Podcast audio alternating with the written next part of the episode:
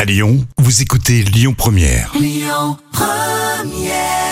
Et merci de partager cette matinée avec nous sur Lyon Première à l'instant. C'était Pierre de Maher. La folle histoire, c'est raconté par Jam.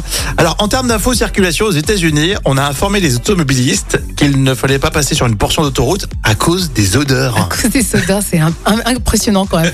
Et t'as travaillé toi au 177 hein Oui, c'est vrai, c'est vrai. Je, ouais, ouais, pas, pas longtemps sur la radio euh, de l'Afrotrafic. On salue les amants jaunes qui nous écoutent. C'est vrai, tu as raison. Eux, ils écoutaient pas le 177. Alors les autorités du Kentucky ont averti vendredi les automobilistes d'éviter une portion de l'autoroute.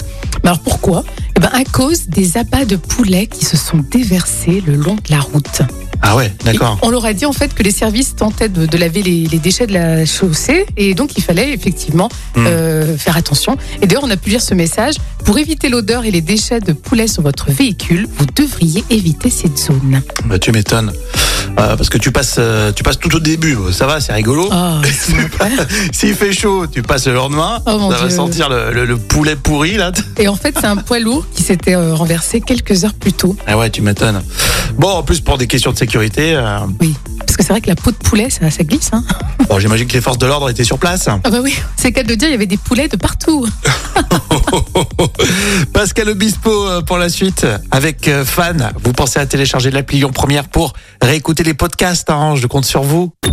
Écoutez votre radio Lyon Première en direct sur l'application Lyon Première, lyonpremière.fr et bien sûr à Lyon sur 90.2 FM et en DAB+.